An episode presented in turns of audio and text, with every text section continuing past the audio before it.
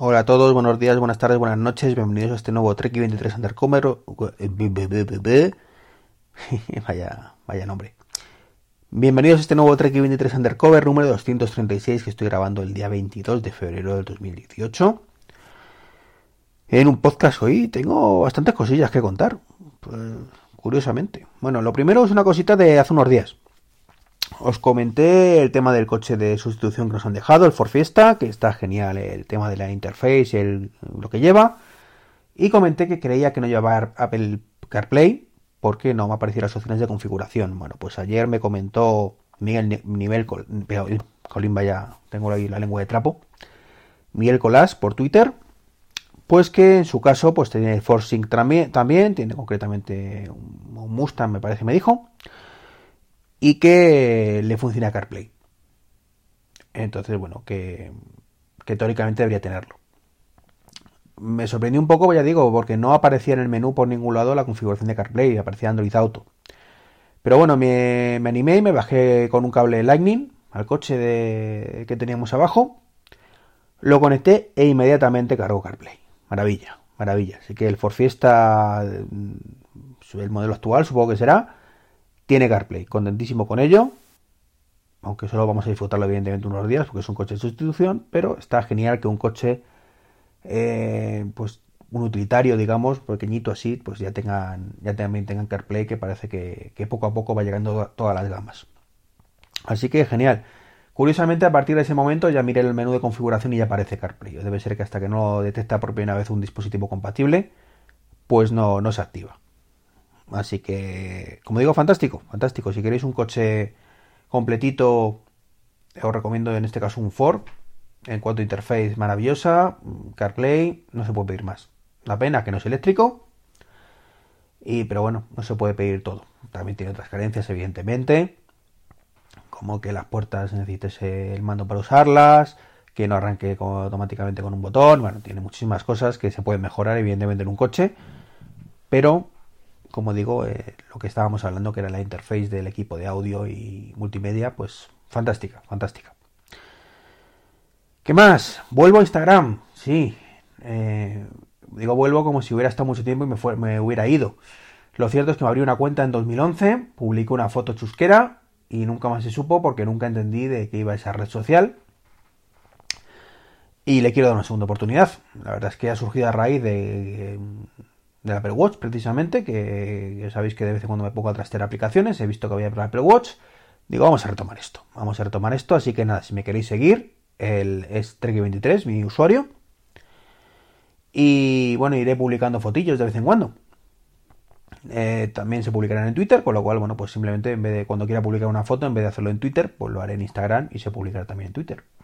Yo sigo sin entender por qué una red social solo para eso, pero quizás con el uso de Instagram pues me dé cuenta que es diferente y que, estoy equivocado, que es lo más probable.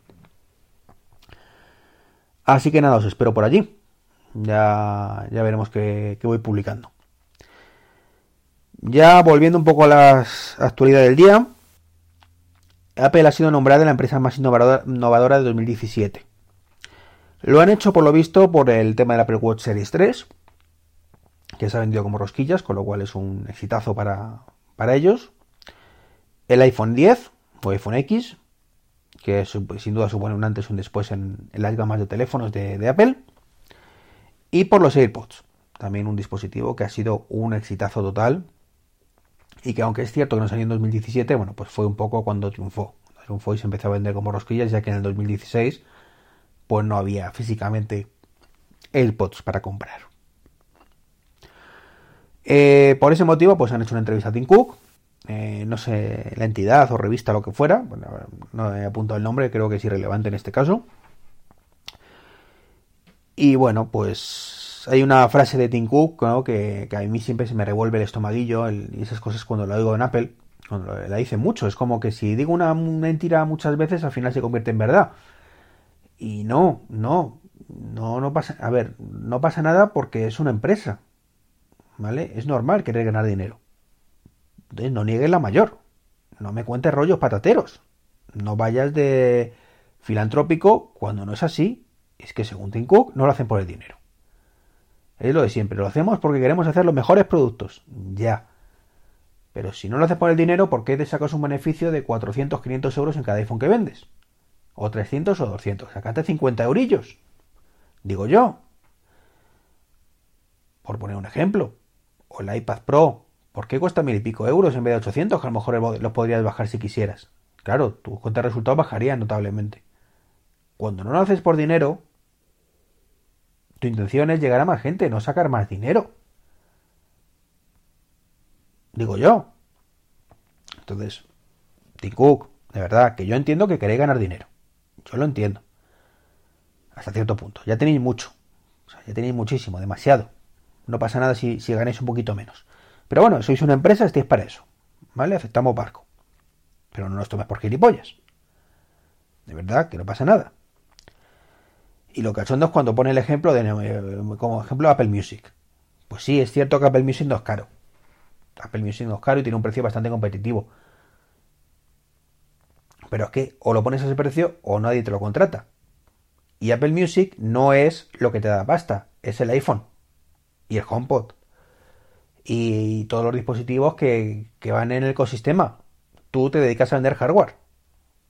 Los servicios, que es una cosa que siempre he dicho, es un plus que está bien que factures, pero que te da de comer el otro.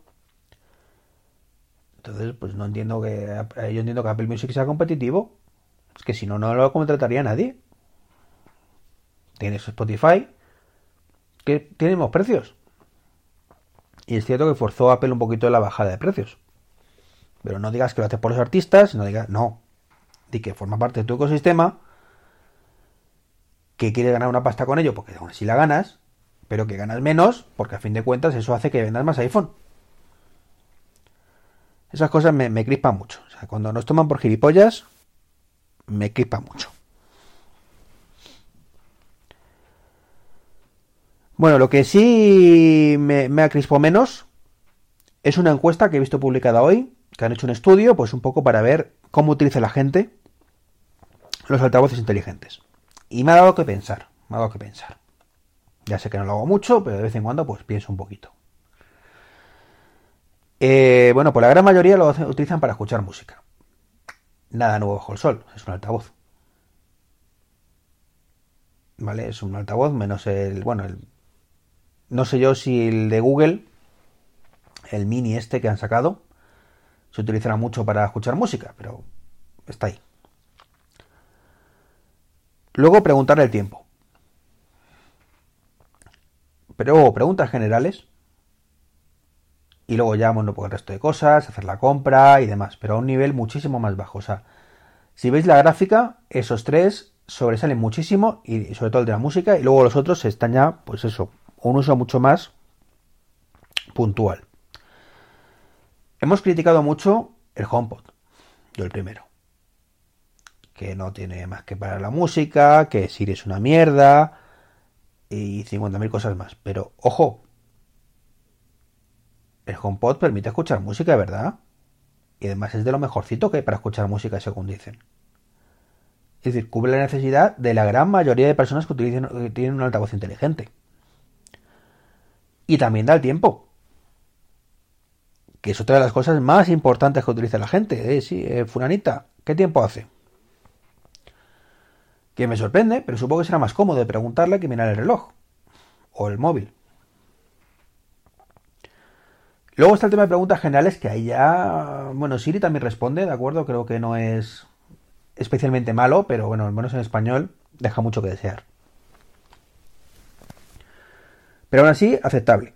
Aceptable. Preguntas generales, pues, pues vale, yo por ejemplo lo utilizo mucho para hacer cálculos de cambio de moneda y, cosas de esas. Así que en ese aspecto, pues a ver si Apple no va a ser tan tonto después de todo, ¿verdad? Ya sea con el altavoz que cubre el espectro de la gran mayoría de usos que tiene. Que por supuesto el usuario tiende o tendemos a mirar lo negativo más que lo positivo. Y es cuando entramos en el terreno de ya, pero es que yo quiero hacer la compra con el HomePod, quiero gestionar mi correo electrónico con el HomePod, quiero escuchar mis mensajes con el HomePod, etcétera, etcétera, etcétera que en algunos casos también se puede hacer. Y pensándolo fríamente, Si funcionara bien, sería ideal. Pero os puedo decir mi experiencia con CarPlay. Es un coñazo. ¿Verdad? Es un coñazo escuchar mensajes. Es mucho más rápido echar un vistacillo al teléfono. Muchísimo más rápido. Entiendo que, en el coche no es para leer y que es el precio que hay que pagar. Tú vas en el coche y dices, oye, fulanita, léeme los mensajes. Pero bueno, por lo menos en mensajes te puedes eh, meterte en una interfaz gráfica y decidir, pues dime los mensajes de fulanito, los de menganito o todos. Pero por ejemplo WhatsApp, ya lo comenté, es súper cutre, no tiene listado de mensajes. Tú no ves quién te los ha mandado. Tú ves la notificación, le das y te pone a leerse todos los mensajes que tengas pendientes. Incluso esos grupos que tienes 350 mensajes sin leer porque entras una vez al mes, o 3500, según el grupo, y lo marcas como todo como leído, pues estás muerto. Estás muerto como tengas un mensaje de esos recientes. Si ponerte, leerte todo. O sea, yo no sé en qué estaban pensando los amigos de WhatsApp. No lo sé en qué estaban pensando. Entonces, el HomePod, para eso, pues si tú vives solo, pues es una opción que te lo lea. O si estás solo en ese momento. Pero realmente, aunque me encantaría, me encantaría que lo hiciera bien, no es lo ideal. Ahora bien, eso no quita el resto de críticas. ¿Vale? Que tampoco estoy de pronto cambiándome de acera y ahora diciendo que el HomePod es una maravilla. ¿no? Lo diré cuando lo pueda probar. Pero de momento, a priori no. Porque el tema de multiusuario sigue siendo igual de trascendental. La gente utiliza para escuchar música, sí. Sí, el HomePod lo hace muy bien. Pero de un usuario. Y lo dije el otro día y lo mantengo. Yo quiero escuchar mi música y mi mujer la suya. Y me toca la moral, por no decir otras partes, que cuando mi mujer le diga al HomePod, ponme este disco o ponme aquel otro, se considere que lo estoy reproduciendo yo. Porque luego me encuentro que digo, lista de las más reproducidas, y me salen 30 de mi mujer. Que a lo mejor a mí no me gusta. Entonces, en ese aspecto, error catastrófico terrible. Ahí sí que os digo que el HomePod no. Pero ahora, que Apple no da puntada sin hilo, también. Que lo han pensado muy bien y han dicho, vamos a ver, vamos a centrarnos en lo más importante. ¿Para qué utilice la gente? Para esto, para esto y para esto. Pues vamos a centrarnos en esto, que lo hagamos bien, más o menos, y ya iremos añadiendo cosas. Pues también es posible que la hayan hecho así. Así que aunque Siri es un poco tonta, pues quizás sea suficientemente lista para cubrir el espectro básico que utiliza un usuario. Así que a lo mejor tampoco está mal pensado, no está tan mal pensado el HomePod después de todo. Más cosas, cambiando de tema. Eh, os comenté el tema de los hornos y demás dispositivos eh, inteligentes que no acaban de despegar. Bueno, pues me encontré buscando ayer una cosita que, antes de ayer, mejor dicho, que no comenté, de la marca Candy, marca de un nivel, en fin, ¿vale? No es ninguna maravilla, no es Bosch, no es Siemens, no es LG, no es Samsung, no es de primer nivel. Pero tiene una gama bastante chula que se llama Simplify, Simplify, que tiene Wi-Fi. Y además es una gama bastante amplia. Me sorprendió bastante porque tienen un horno, que está muy bien, una lavadora, una placa vitrocerámica, un lavavajillas, una campana y un frigorífico. O sea, prácticamente todo, toda la gama de productos que comenté yo. El problema, que son productos de aquella manera, que las funciones son un poco limitadas, pero en la mayoría de los casos más que suficientes. Y sobre todo una cosa que no me ha gustado nada es que la interfaz de la aplicación, aparte que no se integra con Honking ni nada, es... Mm, a ver, la palabra iba a decir fea, pero no es fea o no es cutre. Es infantil. La mejor palabra que se me ocurre para definirlo es una interfaz muy infantil. Eh, no me ha gustado nada. O sea, no es una interfaz que me llame a utilizar, que, me guste. Eh, también un poco limitadilla, como digo. Por ejemplo, la nevera, pues permite prácticamente poner el, frío extremo y configurar la temperatura. No es, un, no es un inteligente con su pantalla táctil y demás, eso que ya comenté que, que comentaría en otro podcast y no va a ser hoy, no os preocupéis porque no, lo he meditado bien. qué es lo que realmente me gustaría de esos dispositivos inteligentes. Y eso lo quiero hacer con, con todos, porque creo que se le puede sacar mucho partido a muchas cosas.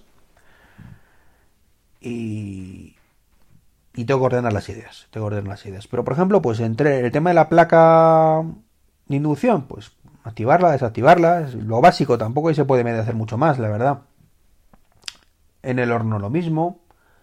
Eh, creo que permite cargar recetas en internet también y, programarlo con esas recetas, o sea que, está bastante bien. Eh, así que nada, os invito a que le echéis un vistacillo, ya os digo, tiene un vídeo bastante chulo. Eh, se llama Candy Simplify. Echar un vistacillo. Ya os digo que, que no se van a forrar vendiendo estos dispositivos, pero que es un poquito un ejemplo perfecto de lo que pueden hacer. A falta, como digo, un frigorífico quizás un poquito más smart. ¿Vale? Porque a fin de cuentas lo que están haciendo con esta gama Simplify es poner wifi a las funciones que ya existen. Que está muy bien, que es más que lo que hacen muchas otras compañías, pero no es sacar todo el provecho a lo que puedes hacer. Como el horno está muy bien traído, si, si realmente lo entendí bien, que creo que puedes, como digo, cargar recetas. Pero bueno, la nevera, pues ya digo, subir y bajar la temperatura y activar el modo, el modo frío extremo o algo así, y poco más. Además me hace gracia siempre los anuncios de la tele, como, digo yo, de publicidad, que llegan, te meten en el congelador una botella de vino, el congelador prácticamente vacío, por supuesto, la nevera medio vacía. Cuando creo que, que si abrimos la nevera todos, el congelador sobre todo, cuesta muchas veces meter cosas porque está petado. Está petado, pero bueno. Eso ya es otra, otra historia. Queda un poquito mal estéticamente delante de la cámara. Abre un congelador petado. También lo entiendo. Pues nada más.